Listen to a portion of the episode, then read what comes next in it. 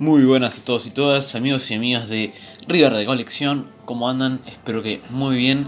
Mi nombre es Gonzalo Extremaduro, es la primera vez que grabo algo para la página. Así que nada, un placer colaborar con una gran página como lo es River de Colección en este caso. Y más que nada sobre el más grande, así que un gusto estar acá y espero que bueno, se replique en un montón de ocasiones en el futuro. La idea del podcast de hoy es hablar de, a falta de una semana, sábado 16 de noviembre, cómo llega River Plate a esta final, cómo viene en la actualidad y también un montón de datos estadísticos que bueno, nos pueden posicionar un poco mejor para entender la final del próximo sábado en Lima contra Flamengo de Brasil. Vamos a empezar hablando un poquito de la actualidad, cómo vienen sus últimos seis partidos, me parece una medida bastante interesante ya que es el último mes básicamente de fútbol que tuvo el millonario. Vamos a empezar con el empate con Arsenal de Sarandí 3 a 3. Fueron con dos goles de Escoco y un gol en contra del conjunto local que había puesto 1 a 0, después 3 a 1 y bueno, terminó empatándolo River muy bien con ese gol en contra y bueno, otro gol de Escoco. Un partido que no merece mucho análisis porque era en la previa de la semifinal con Boca, jugaron muchos suplentes, pero lo que sí se podía destacar era el funcionamiento de Escoco, que bueno, metió dos goles de los tres que metió River, y si no era el gol en contra, le quedaba a Escoco que iba a meter su tercer gol, pero bueno, terminó siendo en propia puerta, pero un gran nivel del ex delantero de Newell's.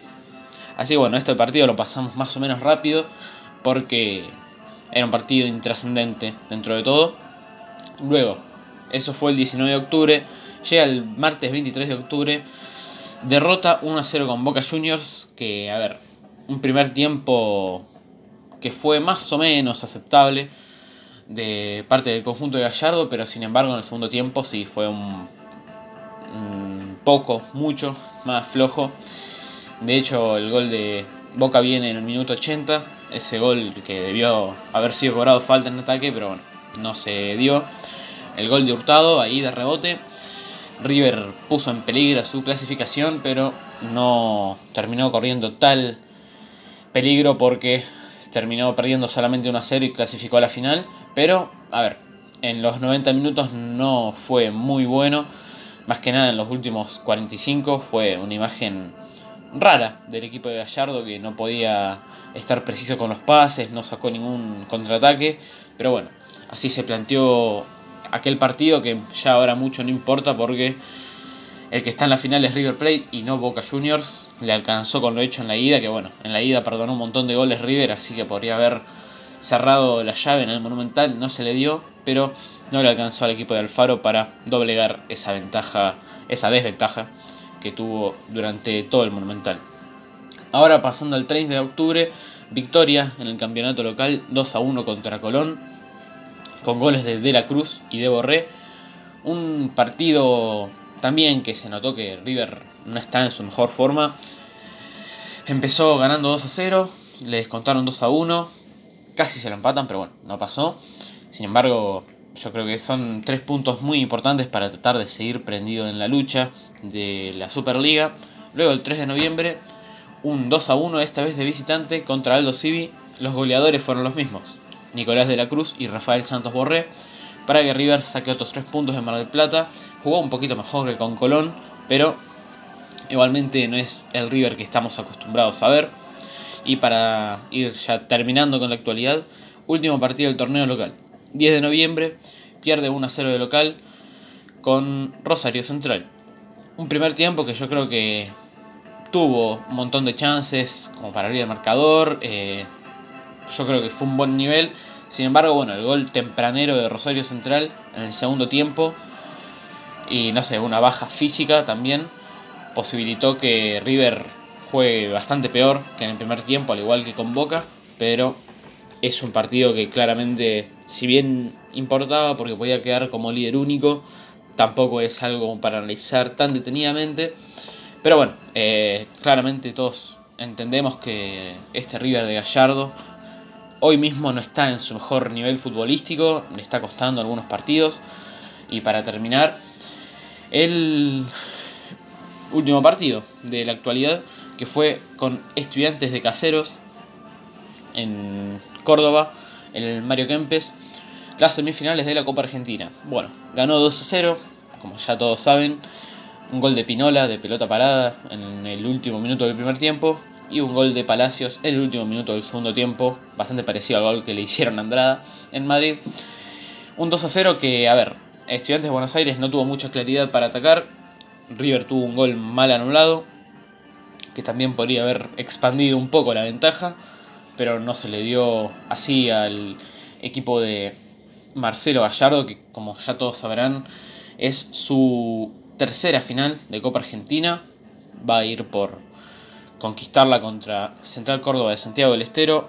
La fecha pautada al principio era el 27 de noviembre, pero como es apenas cuatro días después de que River juegue la final de la Libertadores, parece que se va a terminar pasando para la primera semana de diciembre. Ahí tendría el encuentro con el equipo santiagueño, que bueno, viene de eliminar a Lanús en semifinales. River que va a buscar su tercera Copa Argentina e igualar a Boca como el equipo con más conquistas de la Copa local. Y en el torneo está cuarto con 24 puntos, a un punto de los líderes Argentina Juniors, Lanús y Boca Juniors. Pero bueno, ahora sí vamos a lo que realmente nos interesa el día de hoy, que es la Copa Libertadores, como podrán escuchar, el himno de fondo. Así que bueno, vamos a empezar hablando de que River, obviamente, busca su quinta Libertadores, jugó 7 finales, perdió 2, en el 1966 y en el 1976. Desde entonces jugó 4 y ganó las 4, en el 1986, en el 1996, en el 2015 y como todos sabrán, en el 2018 ganándole a su clásico rival. Esta va a ser su séptima final del máximo torneo continental. Así que bueno, habrá que ver cómo se termina dando. La quinta Libertadores alcanzaría, por ejemplo, a Peñarol, que tiene 5 campeonatos de Libertadores, así que River tiene esa chance y además de acercarse a Boca, que tiene 6, y Independiente, que tiene 7. Vamos a hablar del camino en esta Libertadores. River estuvo en el grupo A, empezó en la fecha 1 empatando 1 a 1 con Alianza Lima de visitante, ese golazo de Ferreira de tiro libre sobre el final, 0 a 0 con Palestino de local, 2 a 2 con Inter de Porto Alegre de visitante con goles de Prato de penal y un golazo de De la Cruz. 3 a 0 a Alianza Lima de local. 2 a 0 a Palestino de visitante y 2 a 2 a Inter de Porto Alegre de local. Terminó segundo con 10 puntos, el que terminó primero fue Inter de Porto Alegre. Después, octavos de final, el 23 de julio juega contra Cruzeiro de local 0 a 0. Recordemos que Matías Suárez erra un penal en el último minuto. Así que bueno, pudo haber seguido en ventaja. 30 de julio, una semana después, 0 a 0 también en Brasil. Termina ganando 4 a 2 por penales. Una muy buena actuación de Armani, que contuvo dos lanzamientos. Después le toca Cerro Porteño, al que enfrenta de local y le gana 2 a 0, con dos goles de penal, tanto de Santos Borré como de Nacho Fernández. Después le toca ir a Paraguay.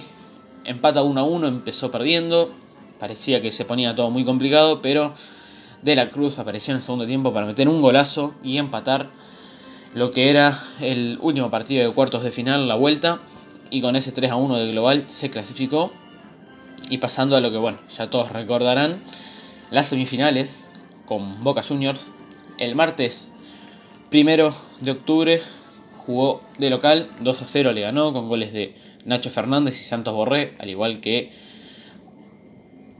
a Cerro Porteño, que había pasado exactamente lo mismo en la ida de cuartos de final.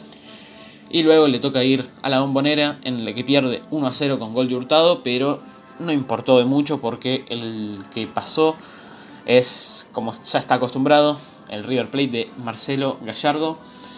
Y acá llega esta final contra Flamengo, que va a ser el 23 de noviembre, sábado. Vamos a repasar cómo le fue contra Flamengo con Gallardo como DT. Tuvo apenas dos partidos en total, los dos partidos fueron empate y estos fueron por, como recordarán, la fase de grupos de la Copa Libertadores pasada. El 1 de marzo de 2018 jugaron en Brasil, si no me equivoco jugaron sin público, empataron 2 a 2. Enrique Dourado mete el 1 a 0 en el minuto 54. Enseguida, en el minuto 55, empata Rodrigo Mora. El 1 a 1, obviamente. Minuto 66, Everton mete el 2 a 1. Y en el minuto 87, ese gol. Bueno, no tanto agónico porque faltaban 3 o 4 minutos, pero ese gol a lo último bastante importante de Camilo Mayada, que ya tampoco está en el club, al igual que Rodri Mora. Así que bueno, ahí se llevó un punto importante. Recordemos que River no venía en su mejor momento después de la derrota con Lanús y tenía un bajón futbolístico muy pronunciado. Y bueno, ese punto lo revitalizó un poquito para, bueno, después del 14 de marzo terminar de revitalizarse contra Boca Juniors en la Supercopa. Y así que dicho todo esto, vamos a proceder a decir un montón de datos que tenemos preparados para la ocasión. River con Tobar, que va a ser el referí del partido contra Flamengo, el chileno, le ganó 2 a 1 a Emelec en Guayaquil en 2017. En 2018 le gana 1 a 0 Independiente de Santa Fe en Bogotá. En 2018 también empata 2 a 2 con Boca en la Bombonera en la final, obviamente en la ida. En 2019 le gana 3 a 0 a Paranaense en la vuelta de la Recopa para consagrarse campeón en el Monumental.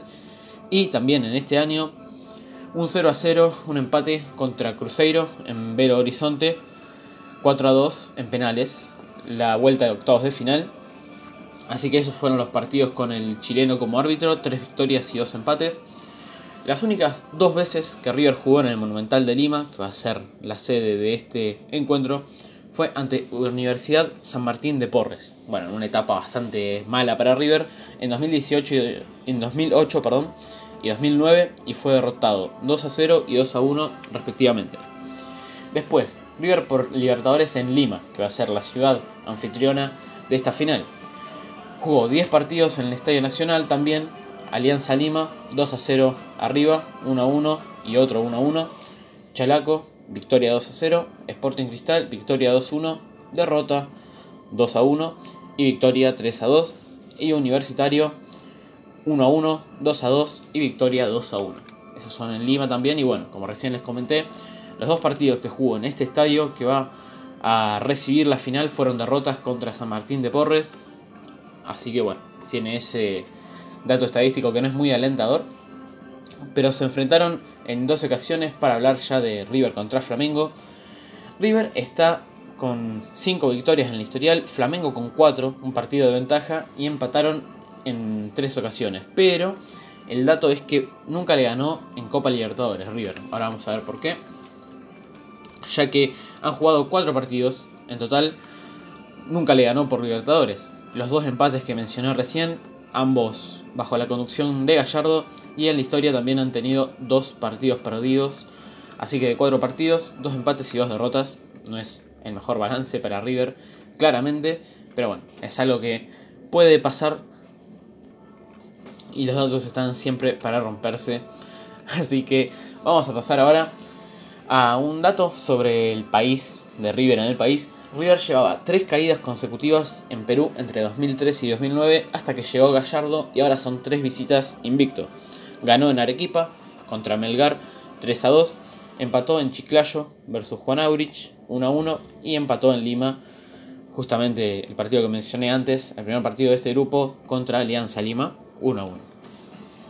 Un dato eh, un pagaré para Gallardo, como dice Diego Boninsky. River jamás fue bicampeón de la Copa Libertadores. De hecho, jamás había sido dos veces finalista de forma consecutiva, así que es básicamente histórico lo que está logrando Gallardo. Así que bueno, no es por abrir el paraguas, pero son datos estadísticos fuertes. River jamás fue campeón de un torneo internacional habiendo superado previamente alguna fase por penales. En esta ocasión fue en octavos ante Cruzeiro. Otro dato es que River nunca le ganó una final de Copa Libertadores a un equipo de Brasil, de hecho perdió en una ocasión. Y no creo que quede más nada por agregar, ya creo que demasiado me escucharon lamentablemente para ustedes. Ya hemos dicho de todo sobre esta final, cómo llega River. Para concluir voy a bueno, hacer un comentario para reflexionar sobre cómo viene River. No viene mostrando su mejor nivel, de hecho yo creo que sus últimos grandes partidos fueron ese 4 a 0 contra Huracán de visitante ya hace dos meses y hace un mes y medio el 2 0 contra Boca, que podría haber sido un resultado más abultado. Esos fueron las últimas dos grandes funciones del equipo millonario. Hay que ver cómo juega la final. Claramente no viene mostrando su mejor nivel, tanto en resultados como. A ver, se vio con Estudiantes de Buenos Aires, con Rosario Central, más allá del resultado, no viene logrando esa conexión futbolística que lo pone como el mejor equipo argentino siempre. Así que veremos cómo se da en la final.